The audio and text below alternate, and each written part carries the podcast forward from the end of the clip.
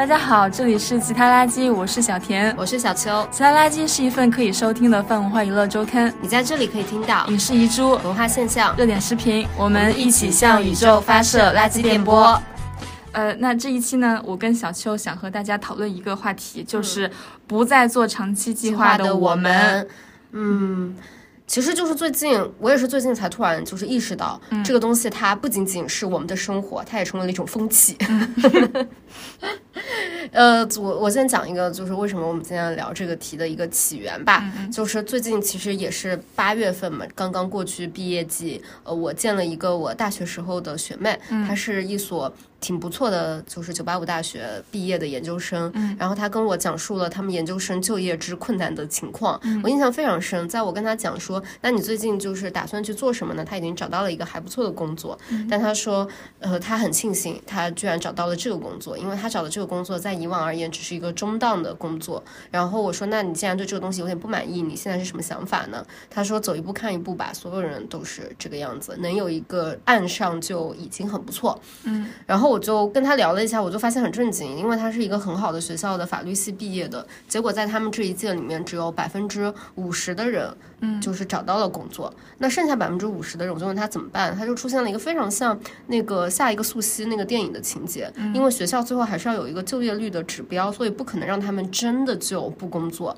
他说，首先学校给了他们一个临时靠岸的这个案，嗯，这个案就是他们学校以及呃许多的。类似的高校都设立了一个新的职位，这个职位叫做科研助理，嗯，也就是给这些研究生的人先去做的这样一个东西，就是学校本身提供的这个位置。然后这个位置的工资的情况大概就是一个月只有两三千，甚至都没有这么多钱，嗯，然后给你提供一个非常基本的社会保险，就是让你先入职。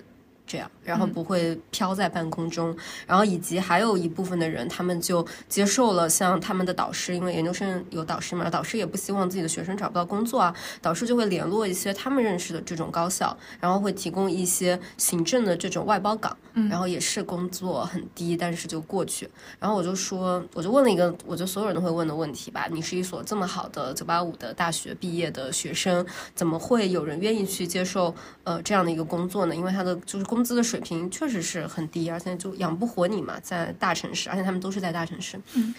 然后他们就说，不管怎么样，就是先找一个工上一下。就是害怕，最害怕的事情是学校也害怕你闲下来，家长也害怕你闲下来，自己也害怕自己闲下来。所以就先这样干个半年、一年，再等等。就所有人都是这么说，然后我就意识到，好像就是我说的这种我不做长期规划，跟这种刚刚毕业的大学生、研究生的这种不做长期规划，他最后从不同的支流汇入到了同一条河流吧。嗯，我就觉得挺，反正就挺唏嘘的。嗯，小秋讲这个的时候，我想起来就是前段时间我们总是转那个地狱笑话，嗯，就是那些辅导员会让他们赶紧去闲鱼上挂一下只卖一个东西，嗯，这样就算就业了。就算是那个个体创业，对追追溯到上一次，就是我们最最后一次发布那个青年的失业率，嗯，已经到了百分之二十一点三，嗯，然后后面就是停止发布了。以及我我今天还看到了一个消息，就是看到好多学校，就是以南京大学为首的学校开始停招 学生，南京大学的，是南京大学的。哎呀，嗯嗯，他们开始停招学硕，然后在前面的一个消息就是专硕的那个时间从两年延长到三年，嗯，就是就是我我觉得他传达出来一个，嗯。挺那个的意思，就是首先你读专硕的意思就是专业型硕士，读完是要出来就业的，但是你把它在校时间延长了。然后学术型硕士是你读完之后还要再去上学的，再把这个坑位给取消了。也就是说，它手动的某种程度上延长了让你为就业而准备的时间。嗯，而且你记不记得当年我们在读研究生的时候，大家其实是会有一个选择的，嗯，就是会有一部分，我当时接受到两个信息啊，一部分。人是我跟你讲说，你去念一个专硕就好了，你早点就业，这样的话早点拿工资，多读一年书没有什么用。如果你不要去考博的话，然后另外一拨人跟我的说法就是，你还是去念一个学硕吧，反正什么时候路可以走，一是两条路可以走，二当时还有一个跟我讲的话就是，反正你工作什么时候都可以有人要工作很多年，很容易找工作，你多读一年书在学校里挺好的。嗯，我我小秋在说这个的时候，我就回溯了一下，就是我们上学那时候，就我们的风气。我是一三年入学的，你是吗？我比你晚，你一四年的时候。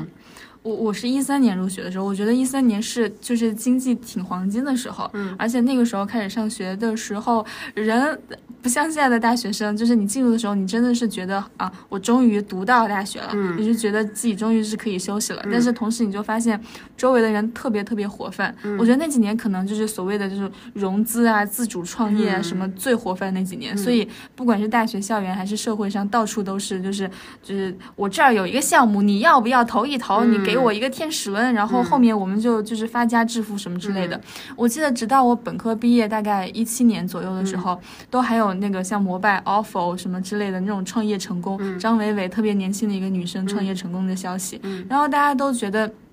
就是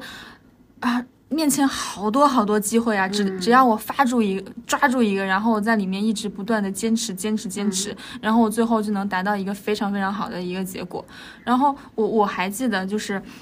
嗯，当时就是现在大学生就业是那个样子，但是我记得当时没有到这种程度。虽然说每年都是我们那个时候已经开始，每年都是最难毕业季，我觉得每年都是就是毕业生的那人数创新高，但是真的没有到这种程度。虽然创新高，但是大家说难再难，最后都会有一个工作。在那边等着他，对吧？对，就是有好有坏吧。就是当时我记得我们研究生那年毕业的时候，大家还是那个时候还是，虽然地产现在已经这样了，那时候还是比较羡慕去了地产的人，因为他们起薪会比较高。就是研究生刚毕业都没有工作经验，就可以给你到三四十的这个年薪这样子。然后呃，再之后就是去互联网大厂嘛，然后呃，再往后就是去一些就是媒体，嗯。媒体是一个鄙视链的非常底的底端，因为媒体的的的的的报酬比较低，然后他就是招的人也比较少这样子，然后再往后大家会考虑一些就是，嗯，公务员，然后选调这样子，然后还有一个我我觉得当时跟现在不太一样的就是，大家如果最后去了这个方向，一般来说都是前面几年的持续的。累积，嗯，最后达到这样的结果。比如说，呃，要去媒体的人，前面一定是做了非常多好几份媒体的实习，然后要做大厂的人，就是可能从本科开始就开始在大厂各种什么运营啊、产品经理的岗位上开始打工这样子。然后最后，如果是就是做什么公务员，更别说了，就很早就开始做那种材料准备了。然后最后到了这个点，大家又投入了自己那一片就是小小的海域这样子。就是虽然说焦虑，但是好像最后每个人都还有一个。嗯，去处可以给到他们。你们那时候会不会有一个课啊，叫大学生职业规划？有，一直都有。我现在想想，我觉得这个课好好笑啊。不过，因为我会觉得它好笑的一个原因是我的就是这个大学吧，反正就是我上的比较特殊。嗯，因为我这个学院是一个不分专业的学院，所以我们当时上那个大学生职业规划的时候。就是你知道，就是所有人都有所有美好的设想。嗯，我觉得别的学院它可能会集中一点，比如像说你是一个文学院的人，可能很多人都会有一些类似的、互相参照的这种职业路径。但是在我们这个学院就是没有 那个，因为你理科跟文科都混在一起，你知道吧？然后所有人都填的就是。天马行空吧，我然后我觉得那时候还挺好的，因为我们那个职业规划的老师很喜欢上我们院的课，他就觉得大家都没有被限制住。我觉得这也是前几年的一个一个特权吧。我我记得当时本科的时候是会有一些同学他们。呃，就没有真正的就业去追寻他们的 maybe 就是制片梦想啊什么之类的。我们这里就是追寻梦想啊，到最后你想，我们那个时候大家能选的专业，没有什么人选什么所谓的好就业的专业。呃，因为那个学院，我当时上那个学院，他录取的分数在当时那个学校而言，他是最高的，所以他进来的人，他们就每个人都心怀梦想。我舍友是文科，学了数学，嗯，然后我另外一个舍友学了博物馆与考古。还有一个舍友就是学了文学，然后我也是学文学，然后我们那届很多人后来去用这个很高的分数去选了哲学、历史，都是这么做的。然后选非常基础的数学跟物理的人是特别多的，很少有人去选计算机。反正就是那几年的风气吧，就是最近几年大家看今年就是为什么为什么张 雪峰没有在任何一年火起来，就是在今年火起来了，就是因为他给的他这他给的这个建议大家实在是太需要了，就比以往任何时候都更需要一点。就是直接告诉你你现在去哪一个，你出来真的能够找到工作，你真的能够赚到钱，而不是说你去这一个学院，你可以去试一试，你可以去看一看啊，你再看看你自己到底想要什么，对，已经没有这样的一个。嗯，时间和空间让你是这样做率非常低。是的，是的。然后我很难忘记，我听我那个学妹讲的时候，她给我讲了一句话，她说在他们她是学法律的嘛，然后最上等的就是做在他们的这个价值排序里面，最上等的就是你去一个外所做律师，嗯，然后第二就是你去一个国内的那种相对而言尖端一点的律师所做律师，嗯，第三可能是你去寻求一些像法官，然后像比如进这个最高检那，就是这种公务员级别级别的这种职位，然后再往下，当然还。有更多的这种排序，不想继续念书或者是怎么样，呃，然后他做了一个所谓的中档的选择，也就是说去做了一个法院相关的公务员的这样的一个类似的职位，就是现在他是他们学院里面所有人最羡慕的对象，因为他们这一年没有哪一个人，没有任何一个人排到前面两个。就是做律师，这是为什么呢？根本不是因为他们不够努力，因为你要去做律师，你是要有一个规划的。这个规划就是他们律所不会呃收一个就是 from nowhere 的给我投简历的大学毕业生，你一定要在那边实习，就是他会提前跟你讲，这是一个可以留用的实习，所以你就可以待个一年或者待个半年，然后他们去做了，然后做到那个一年和半年的时候，告诉他我们不招了。嗯，然后就导致这些人非常惨，因为他这个时间，如果他那个时候没有再去准备这种公务员类别的这种东西，或者进法院的东西，就等于到最后他就突然没有律所可以去了，因为在底下的一点的律所，他也同样每个律所都要求你要有这个半年到一年的在本所的实习，然后就突然就落空了，反正很可怕。反正我自己回忆。因为最近也是，就是刚刚过去了那个高考的那个时间，然后大家刚刚呃填完志愿，填完志愿嘛，所以我其实今年是有一些亲戚的小孩，就是开始报志愿了。我他我我他在问我的意见的时候，我发现我跟前几年的那个状态完全不一样了。就是我我一三年那个时候高考的时候，啊。就是，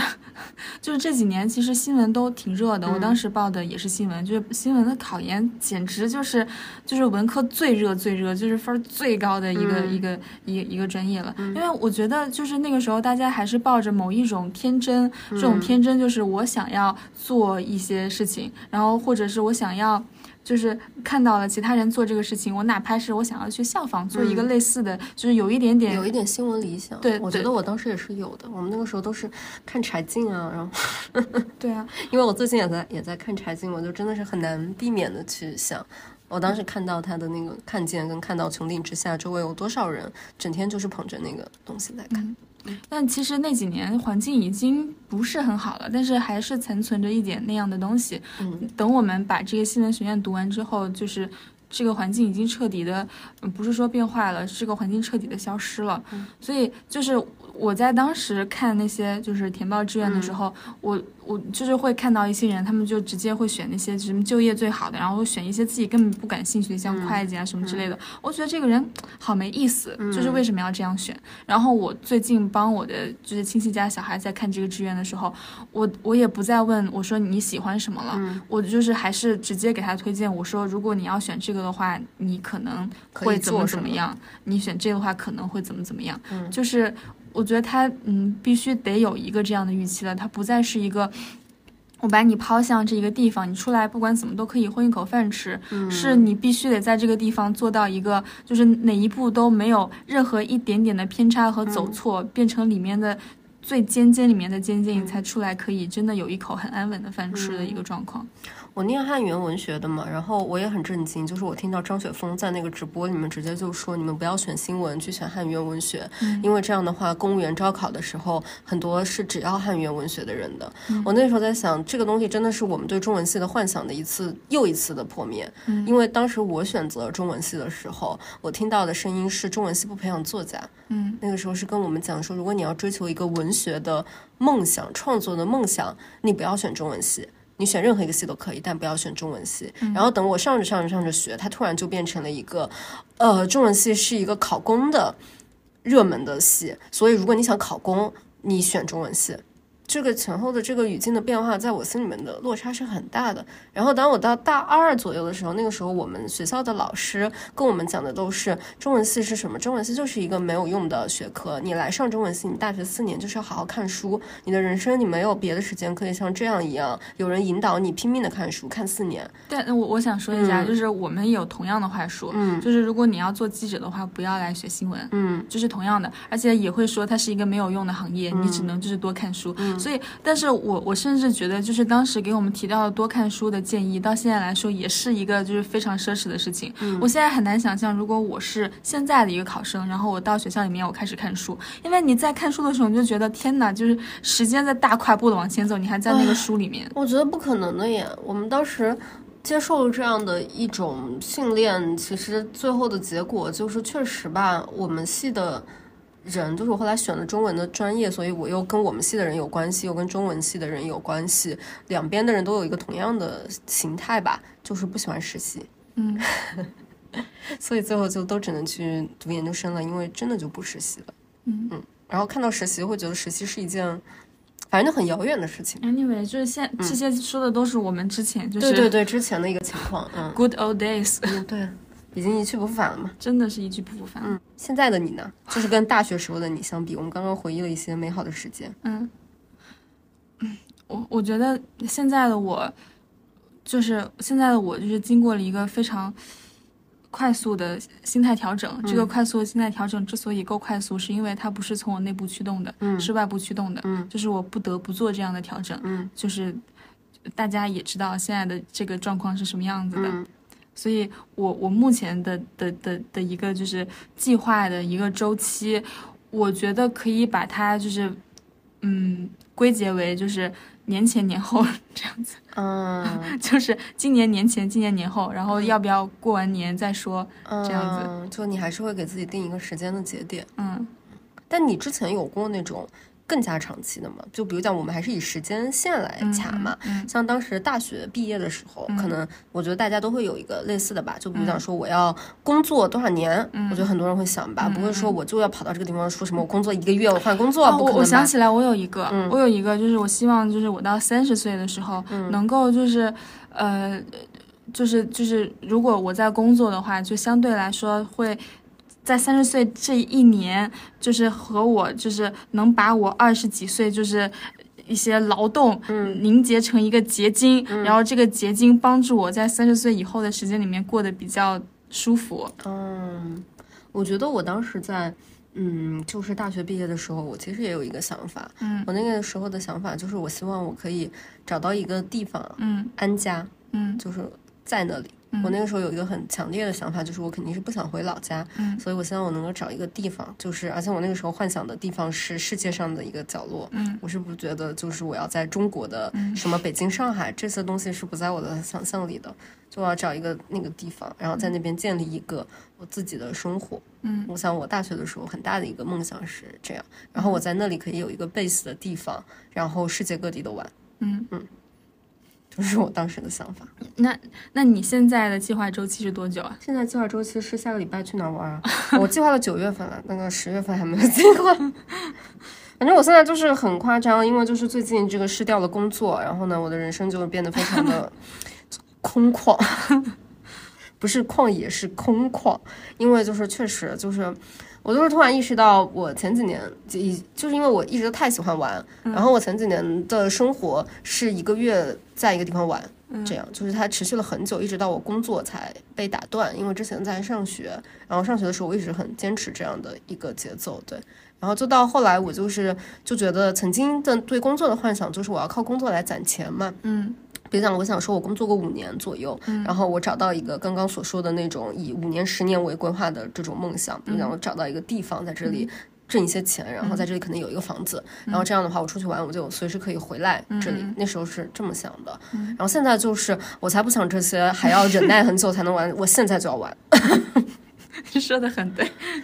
对啊，所以我现在就。我我其实这个月，因为我还见了不少老朋友，我的老朋友其实他们都对我说了比较积极的话。他说就是觉得你跟前几年没有任何变化，你前几年就是这个样子的人，你只计划你下一次要到哪里有一个票，这个票是你的计划，嗯，别的东西都不是我的计划。嗯 所以就确实确实很夸张吧。而且我觉得我失业之后，我脑子里从来没有到现在为止，我觉得很震惊，就我脑子里从来没有闪过一个要找工作的想法。嗯，我看出来了，而且而且我觉得你真的把这个假期利用的非常之好，就是就是好到好到一个什么程度，就是这个人可以在就是工作的最后几天还是坚持带饭过来上班，然后 然后再就是呃结束工作大概第二周开始出去玩，然后每一周都有就是不同的那个那个规划出来，每一周都在不同的地方玩。对我我也不知道，因为好像这个东西它我发现它没有那么困难。就就是因为在上班的时候，我觉得很困难，因为你要想尽办法凑你的假期，然后你凑出这个假期之后，你会发现在 fit 你那个时候的需要陪你出来跟你一起出去玩的那个人又很难凑嘛。但但我我觉得你有一个就是很先天的优势在，就是比如说你在最后几天还是可以带饭来上班这件事情，就是跟我非常不一样。就是我觉得这件事情决定了一个事情，嗯这个事情决定了你就是在一些。就是变化当中，还是有一条，就是你之前遵循那个路线是可还可以把它做下去。但是呢，我呢，我需要一个东西，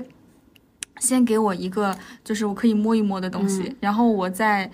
呃，想说要我要去干嘛？我曾经是我的上一个版本是你这个样子的，后来就是这个版本就是忘掉了。也我觉得不是一种进化，是发现没有用。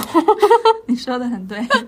我觉得我说实话，不是不是一种，真的不是一种进化啊。我我刚刚说你说的这个东西，其实你是不是会这个样子？不要你要找到一个东西，然后你才可以放心。这样的话，你会觉得这个时间是你偷过来的一段时间，嗯，就放心的玩。我曾经是这样的，就是。我在，因为我遭遇了一个变故，就是我在出国的那段时间，嗯，就等于说我那个时候也是想说，我先找到一个事情做，这样的话，我就剩下来的几个月我就疯狂的玩，嗯，这样，然后我找到了一个事情做，然后当时是一个我很想做的事情，是一个就是出出国在泰国的一个为期一年的短期工作，因为我那时候就发现我玩心太重，嗯，不想上班，嗯，然后那个就对我而言是 perfect job，然后找到那个事情之后，我就开始玩，然后就来了疫情。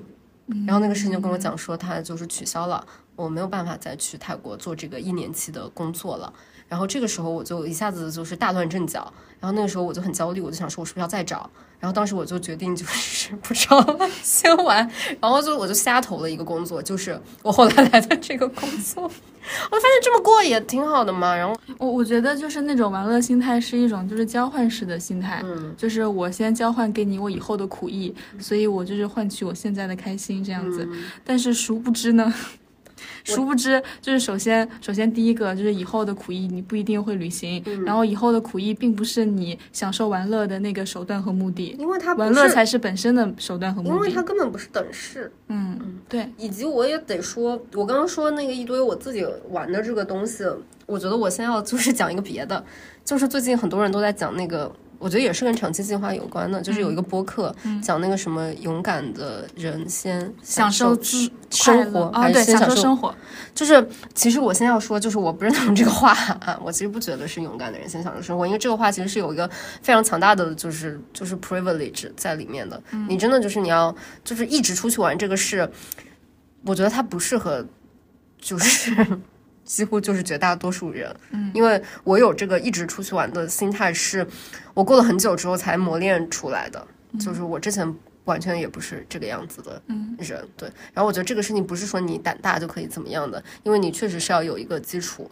我我能这个样子，是因为首先我非常确定我这个人出去玩是不怎么花钱，嗯。然后第二个就是我非常确定我在漂泊，是一个流浪者体质，就是我一直在外面玩，我身体不会有什么不舒服。然后我在控制这个成本的情况下，我才过这样的一种日子，嗯。然后我觉得对很多比较传统的出游方式来讲的话，出去玩是很大的一种消费，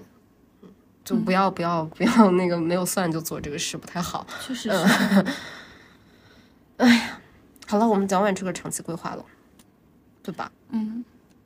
你你你说一说，嗯，我们来说一说下一个话题吧。嗯，我们来说一说，就是，就是其实我们我们两个都算是 J 人嘛，对吧？嗯，起码是一个 J 人，就是 J 人。其实还是很愿意去做规划的，甚至某种程度上，虽然做规划是一个负担，但某种程度上又是一件有一点点小小的快乐的事情。也挺享受做计划这个事情的吧？对，嗯，就是你你在做计划这个事情的时候，其实你是有某种预见性在里面的。你好，你好像在做计划的时候，就是会提前先小小的体验了一下，品尝了一下这个东西，你才能去把这个规划去做出来。但是，就是既然这是我们的天性，然后它又是有那么一点小。小的快乐在里面的，为什么我们现在不再做规划了？嗯，我觉得就是没有那么在尝到以前的那个甜头了。嗯，我不做规划这个事情，其实是先从我不细枝末节的规划我的旅行开始的。嗯嗯，就是我过过比较长的一段时间一直旅行的生活，然后在那个里面，我先品味到了一点呢，就是生活它充满不确定。旅行这个事情啊，你除了订大交通以外，你就是没有什么可以做的。然后这个也会有很多的不确定。然后我又从这个东西衍生，我就看我当时的生活吧。然后就我在读研究生的时候，那个时候也曾经幻想过我要以后有一个什么样的职业的生涯。嗯。然后我首先就是发现要达成那个职业的生涯，我要付出太多。当时我有一个朋友，他为了达成一个职业的生涯，他一直飞回中国去面试。嗯。就在半年时间里面飞了。四五趟，嗯，来回，好多钱哦，很多钱嘛。然后他很认真的希望能够 fit 进当时那个规划的规则，因为当时有一个别人告诉我们一个话，就是说你如果想要在国内找到一个好的工作的话，你不能错过秋招。嗯，如果你错过秋招之后，你就永远的 miss 掉了那个最黄金的应届生找工作时间。就应届生这个身份，它就像一个怎么讲处女。一样就是，不用就亏了。对，就是你只要过那个年，你就过过那个年份就过期了，你懂吧？所以他当时非常想要按照这个规划的时间圈去走，然后这么走下来之后，发现就是劳心劳累又伤身，最后也没什么用。嗯，我觉得我看他那个例子，我就我就挺放弃的，因为他比我早早半年过这个日子嘛，然后我当时就没有过那个日子，就觉得我不过了。嗯，然后我从那一次开始放弃之后，我就放弃了呀。嗯，我我觉得我我有两个方面，一个是就是比较大的那个方面，是因为我发现就是即使我有这个心，但是我能够控制的东西太少了，心有余余而力不足真的是心有余而力不足了，就是周围的不确定性就是越来越高了。嗯，像之前我们就是就是如果一步一步读书出来的话，就是你会比较确定的知道你做这道题，你把这套卷子做完，你把这个练习册做完，你能拿到多少分。但是现在属于那种就是你被抛到这个这个。这个世界上，抛到这个社会上，抛到这个岗位上，你你不知道，就是你现在在这个岗位上的题该从何做起，嗯，然后有各种各样的想法，就是就是一同堆积到你身上。而且我想，当时其实某种意义上追求做一个长期计划，我现在觉得就是能做长期计划，能去想自己的未来的人生要怎么走，它其实挺像是一种特权的。嗯嗯，就是嗯，我觉得其实大家还是知道长期规划是好的。就是长期计划是好的，反正就从我个人的观点里面是这样认为的。我们不谈它有没有用，只谈长期这个事。就比如讲说，以前的企业家很喜欢说你要有长期主义的心态。投资炒股票的人，他会说你要长期持有一个股票，你要看到你的财产的累积的增长。然后做工作的时候，领导会要求你要把下一个季度、年度的规划，他都会要求你写出来，他才不管这个里面变不变化。但总之，大家都希望前面有一个清晰的 road map 可以走吧。我沿着这条路走上一个璀璨的人生，这样。我我我我感觉长期计划它是就是 base 在两件事情上面的，一件事情就是你对你现在就是实施长期计划的这个环境是有长期的信心的，有预期对吧？另外你对你自己就是在这个长期计划里面就是视角成长的你自己是有一个长期的信心的。然后，但是我我觉得现在是到了哪一步？就是我们不是对长期没有信心，就是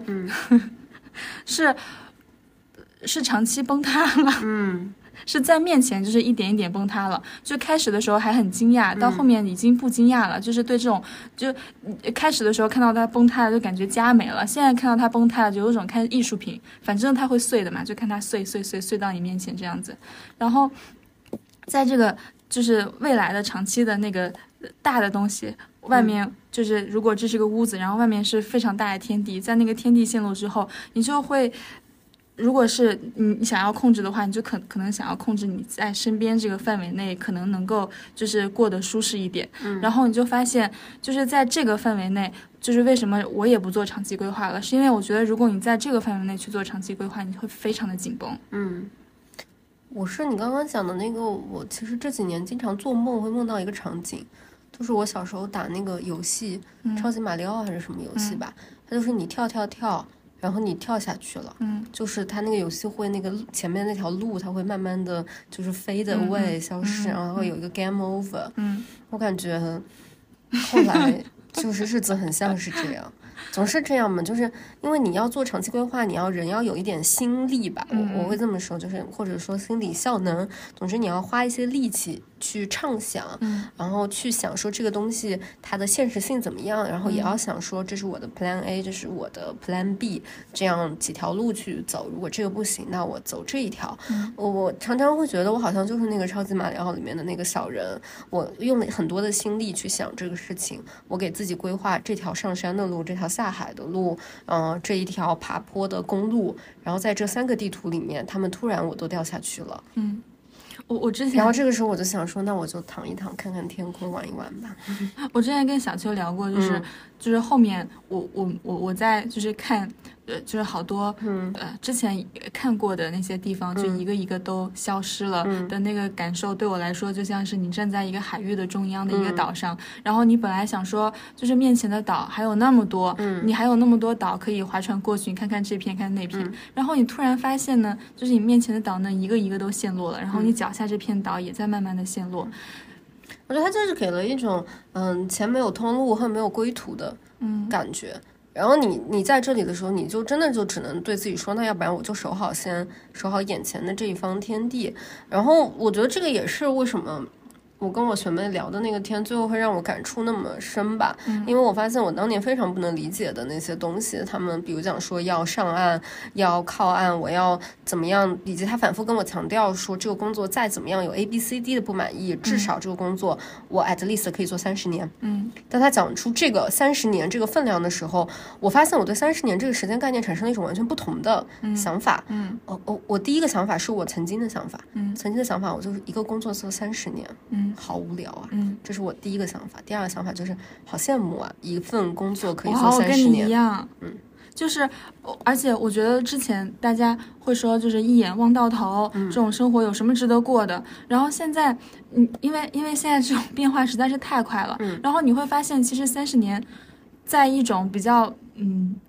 比较温存的那个秩序里面，它其实是可以很短的。对，而且我刚刚会说，我觉得长期计划。长期主义也好，它是一种特权，也是因为这个。因为当他跟我讲到三十年的时候，我就立刻想起来，我周围的那些不管是做公务员的呃亲戚也好啊，或者是朋友也好啊，我都意识到他们其实，在这样的累计里面。是收获了很多东西的，所以他们才会愿意把要做公务员这个观点传达给下一代。嗯，他们会说你不要那么短视，因为公务员一个月确实拿到手的工资它不高。嗯，然后但是他们看到了这个东西长期累进下来之后，你有一个很好的兜底的预期，你可以做什么样的投资？嗯，你可以有更大的胆量。你可以更愿意去呃 all in 一些东西，因为你知道不管怎么样，我每个月有个工资可以拿，以及我养老的补障很好，那个保障很好。其实其实怎么讲呢？就是现在就是公务员所说的这一些，他眼中的世界其实是之前所有人的世界。对。但是现在他他说到只有公务员他们能够存在那个世界了，就是一个确定性的每个月雷打不动的收入和确定性的三十年都不会更换的工作岗位。就是所谓的稳稳的幸福啊，就是大家，而且他他变得他变得有一点奇怪，因为我就想起来之前曾经我们反驳公务员不好，就认为他最大的一个缺陷是什么呢？太稳定了，一是太稳定了，二是担心哪一天如果这个体制它崩塌了，那就是这样的人会没有竞争力。我觉得当时是就包括我，我现在跟我体制内的朋友聊啊，他们自己也会有这个担心的，就是觉得自己做的这个工作其实是一项没有什么社会性的。工作嘛，它不是一个普世意义上需要的能力，但我觉得后来大家又意识到另外一点，就是如果连公务员都崩塌的话，这个世界早就崩塌了，至少就是中国社会的话，嗯，就是这样。以及就是刚刚讲到，其实我我们当时对公务员的就是想法，觉得我不想去，因为它太稳定了。嗯，现在也是它就是最具有吸引力的地方，就是它太稳定了。对，而且那个时候后来你逐渐的意识到，这个社会上的工作它。都挺没劲的。嗯就是能够在工作里面获得人生价值，它一方面是少数人能做的事，另外一方面它是短期的事嘛。嗯就是你肯定某一个短期你是觉得你的工作挺有趣的，嗯然后后来的长期你就发现你的工作就是重复，嗯然后它重复的无聊，并且侵占你的时间，这个时候你就觉得同样是重复的无聊，但那一份工作好像没有侵占的那么夸张。那份工作它是一种坚实的无聊。嗯说说这个吧，那你不做长期规划之后，既然选择了放弃长期规划，嗯那之后的日子是什么样的？我觉得有点像，就是刚刚讲的，不做长期规划以后，就是你在自己那个屋子里面，你也不想再做那个那个 J 人了，不想再做那个规划人了，因为这种规划会让你在本来就不大的那个空间里面更加紧绷。嗯所以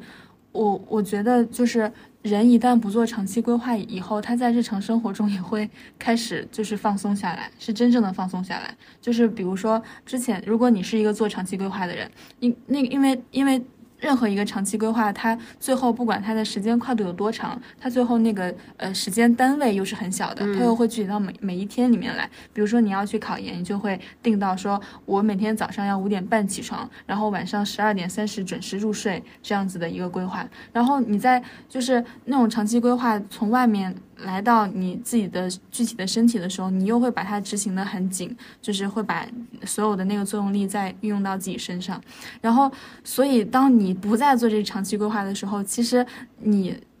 长期规划不做的时候，其实短期的规划也放弃了。就是那个短期规划达不达成，也不像之前那么重要了。它不再像是那种多多米诺骨牌骨牌一样，说这个塌了，我以后长期规划就无法达成了。就是因为长期规划无法达成了，所以现在塌了这件事情的那个机会成本变得很低很低。那你会担心错过吗？现在不担心了，嗯因为嗯、感觉好像错过的也没有什么好东西了。嗯，我觉得我常常还是会担心错过这件事。嗯，你担心错过什么东西？嗯，因为我我我可能心里面相信一个东西啊，就是我相信在新秩序没有建立起来之前，旧秩序它依然有用。嗯因为我相信这个东西，所以我就觉得，比如讲一些大家认为的长期规划这个制度，它依然存在。嗯比如讲说，我要花，你当然是要花一段的时间，你才能够在职业上面达成一个目标。嗯你也当然是要花一段时间的积累，你才可能去做一个学术上面的成就。啊，你也是需要花一段时间财富的积累，你才可能购买上一个坚实的东西吧。嗯比方说买上一个房子，嗯它它可能太贵，或者说你买上一个车，嗯或者你买上一个什么样的你生活需要的东西，我我我还是会担心这样的错过。我担心说，如果说这个时候我放弃做这种长期积累的努力，嗯我过一天算一天，那会不会有一天，或者说我觉得可能也许真的会有一天吧，这些岛屿可能又会出现的，嗯因为时代肯定不可能一直这个样子，每一段人就是他就活一段时间的周期嘛。嗯我不知道，好像我心里面好像就是会在这个东西中间反复摇摆。嗯然后我的这个摇摆常常就是，我会再给自己定一个 DDL，嗯比如想说我这段时间我就这样玩了，嗯那等到玩到那个时间的时候，我再想一想长期规划，嗯，我会这个样子。嗯我我觉得，嗯，之所以你的这种呃感觉比我更深，是因为就是嗯，怎么讲嘞？就是你现在放弃的东西比我要多一些。嗯，是，我还没有到，我还没有到那种，就是现在这个，这个这个时间段。如果我是你现在这个时间段，我可能也会在思考这些问题。嗯，但我好像也觉得这个事情，因为就是不做长期规划，对我这种彻底的不做，其实就是这两个月的事情。嗯因为以前我觉得你说的那种不做长期规划，对我而言也是一种规划了。因为你至少有想过说我在上这个班嘛，嗯对吧？那我上这个班，我上到什么时候，我再去想一下这个班就是怎么上，上要不要上之类的问题。嗯它是这么一个过程。我觉得我现在的这种情况，就是因为已经没有这个班要上，嗯那其实你某种意义上你是不太清楚，我可能知道我下个星期要做什么，但是我肯定是不知道我一个月之后要做什么。嗯我觉得在这种心态下面，我就选择了一种我两三年前过的日子，嗯就是绝对的自由。我维持一个我一直我这么多年一直守守着的一个秩序吧，嗯就是这个守着的秩序就是我要吃三顿饭，然后这三顿饭大部分我都要自己做，然后我要待在一个地方，我不管这这个人我现在在哪一个地理位置，我都会到那个地理位置的超市去买东西，然后做饭吃。嗯我这么多年都是这样，所以我不管在哪里漂泊，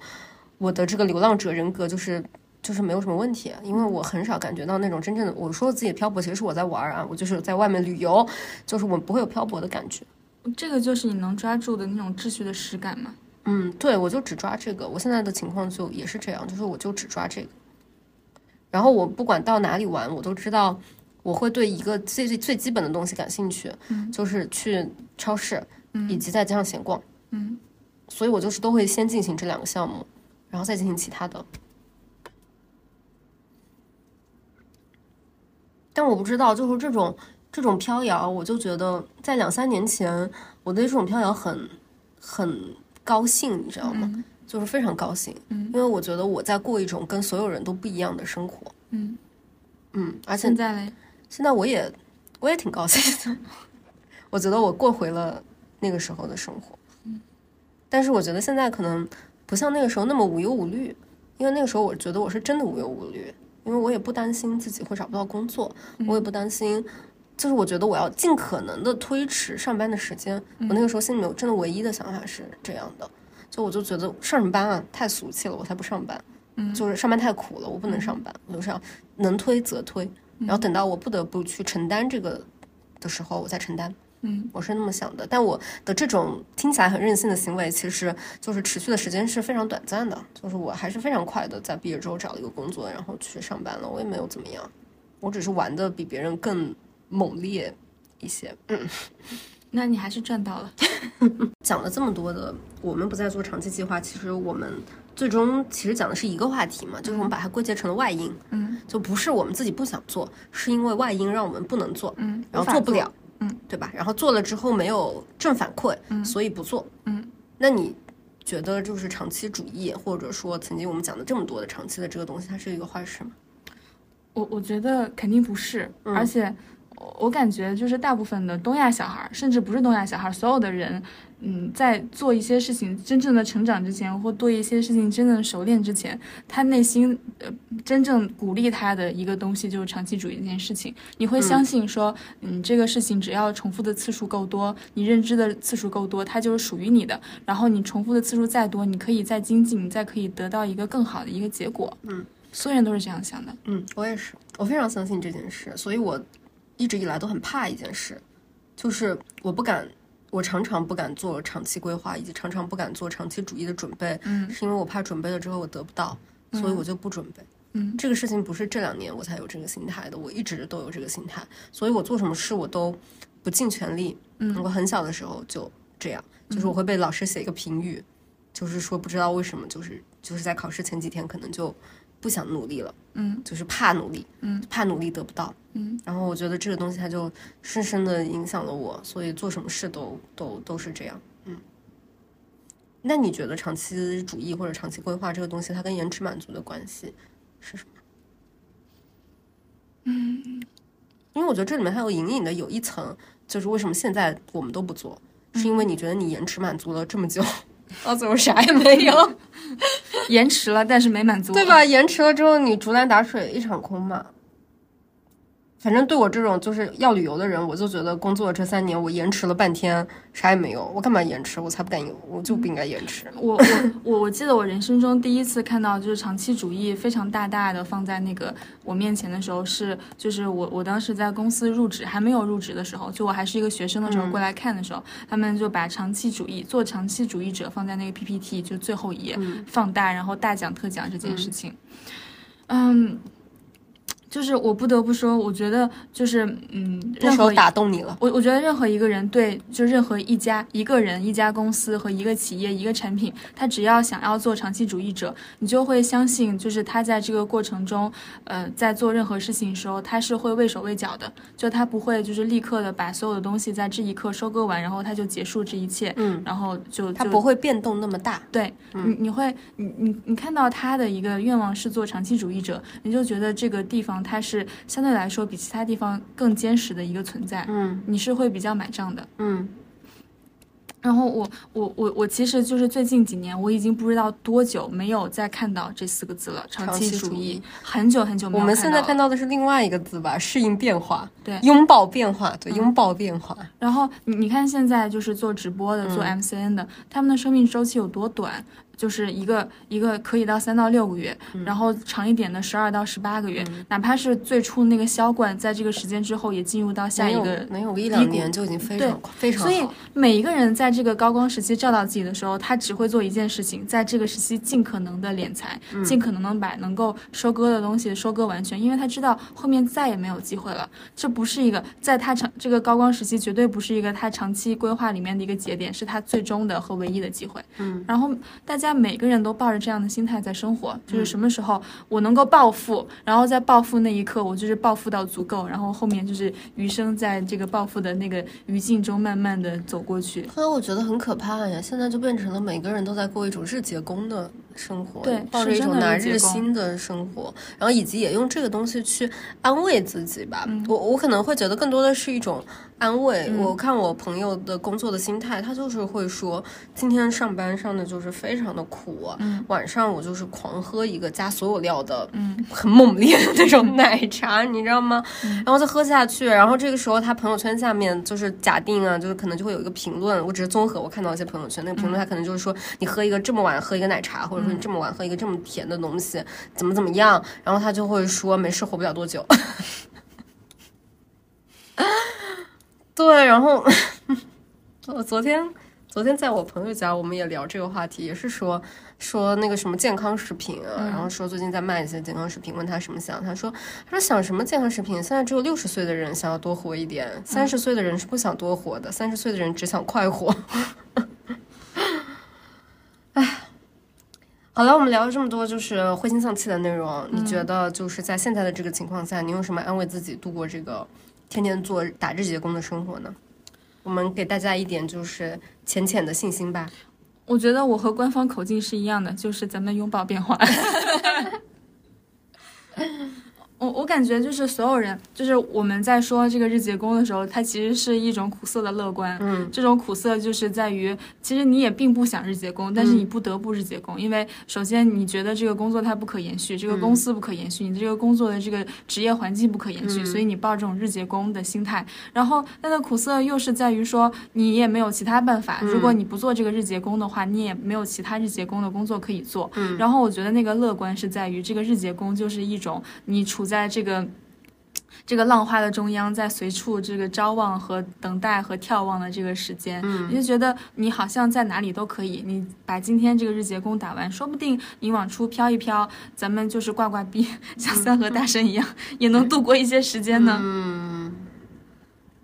我我感觉，我感觉就是这个事情。我对对我来说，或者对我观察到人来说，最大的安慰就是大家开始相信一件事情，就是这件事情可能也是我们刚刚讲到的，就是我们之前也是信奉长期主义，但是又不敢为这个拼尽全力，然后因为因为怕这个事情做不到。但是我觉得，就就是当这个环境来临的时候，我们可能也有一个就是喘一口气的机会，就是对这个 喘一口气这个机会就是。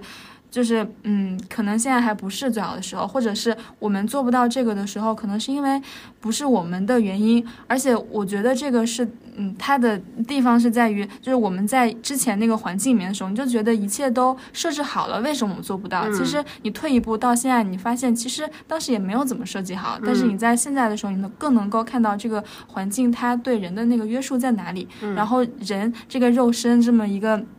脆弱的这一个生灵，它能够达到的边界又在哪里？你在这个时间才能够看得清楚。也许你会不那么再怪自己吧。嗯，我觉得可能就刚刚讲的这个话题，我有我有两个想法。一个想法就是，我觉得，嗯，攒一攒力气，嗯，没什么不好。嗯嗯，就是，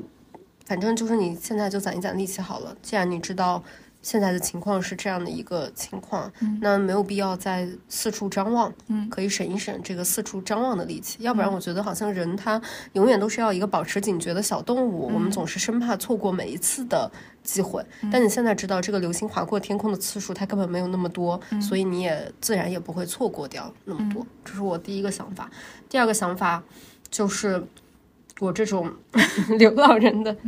想法。我觉得就是，嗯，风景永远都是在那里的。你要趁你年轻的时候比较有力气多看，嗯，年纪大了很多事看不了。嗯，我一直都是这个想法，嗯因为我有梦想要去的徒步的地方。我之前在上班的时候，我每天都在担心这个事情，我每天都在担心这个地方，我要是三十岁了，这个直升机都不让我坐了怎么办？然后哪个地方要是要走二十公里，我走不动了怎么办？这个包我背不动了怎么办？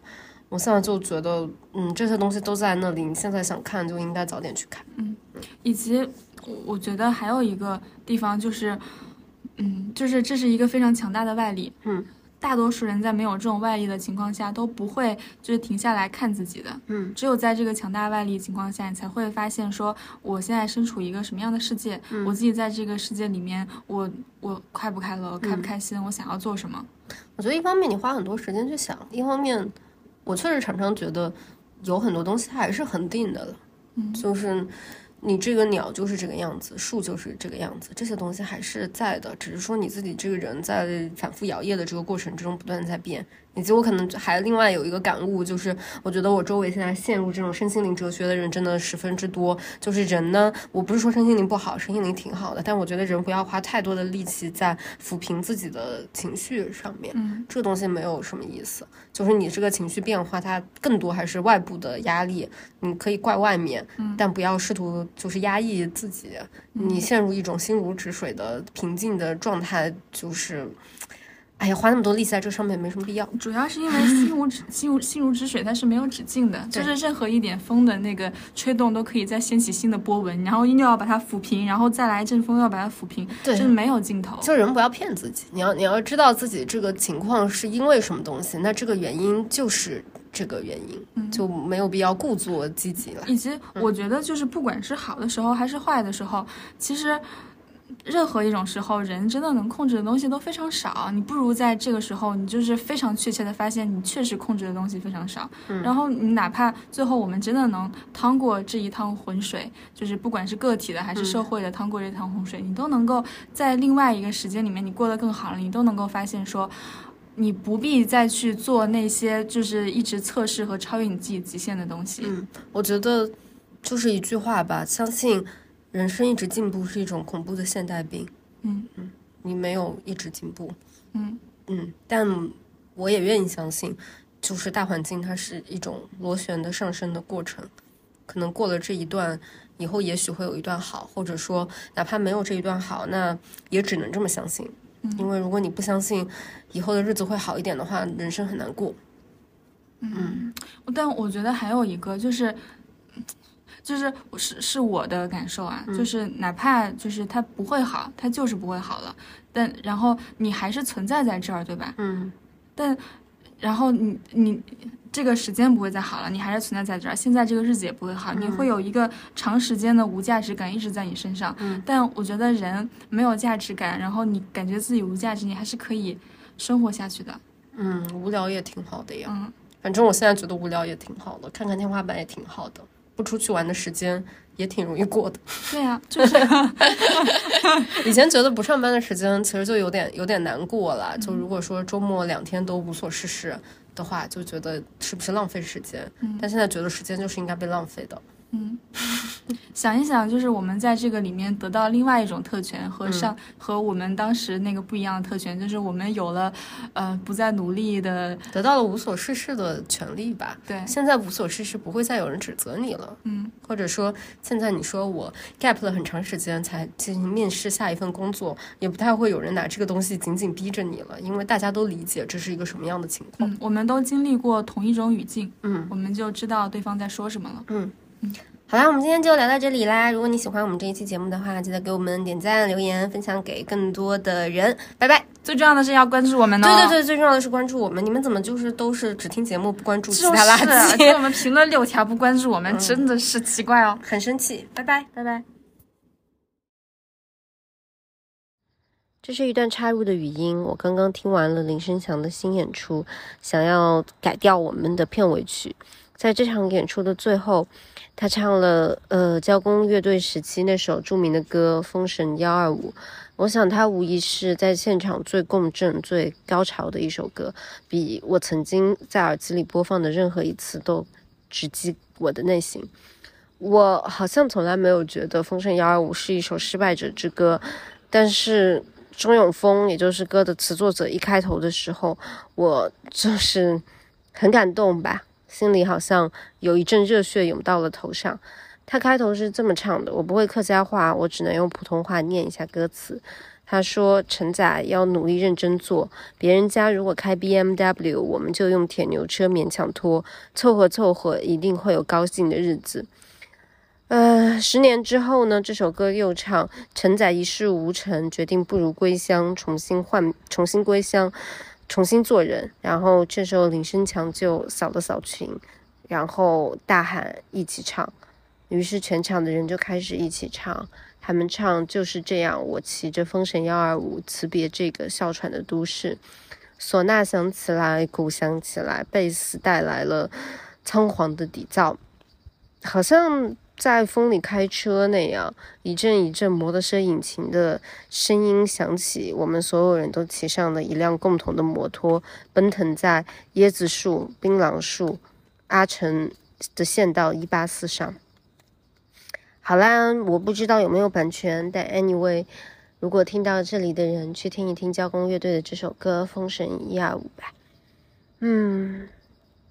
怎么讲呢？我想我在这场演出里收获的感动，不仅来源于我是林声祥很多年的粉丝，也来源于我好像终于听懂了他从交工乐队到声响乐队心境的转变。在交工的时候，他有很多的。自嘲不解，像嗯台南那样的小岛心态，啊，他唱像大佛普拉斯时候的那样的，如果挣不到钱，那么混一混的日子也要过。呃，等到了呃声响乐队的时候，他更多的从小的生活里面寻找乐趣。他唱不如归乡，唱蔬菜，唱食物，唱从最简朴的生活里面重新构建起生活，在无价值里寻找无价值也要活下去的意义。嗯，就像这场巡演的名字吧，人生卡卡江福卡卡夫卡。我本来以为是跟卡夫卡有关，所以才取了这张专辑的名字。但后来发现不是，他说他只是觉得现在的人生有点卡卡的，所以就叫江湖卡夫卡。我想我们这期节目讲的也是这个事情。当人生有点卡卡的时刻，当我们都进入了嗯卡顿不知道要往哪里走的时候，我们还要怎么把日子过下去？希望这首歌给你一点安慰。嗯。除了《封神一二五》，我觉得也可以去听一听他的新专辑，叫做《演员服装》，里面有很多听起来会很快乐的歌。这次真的拜拜喽！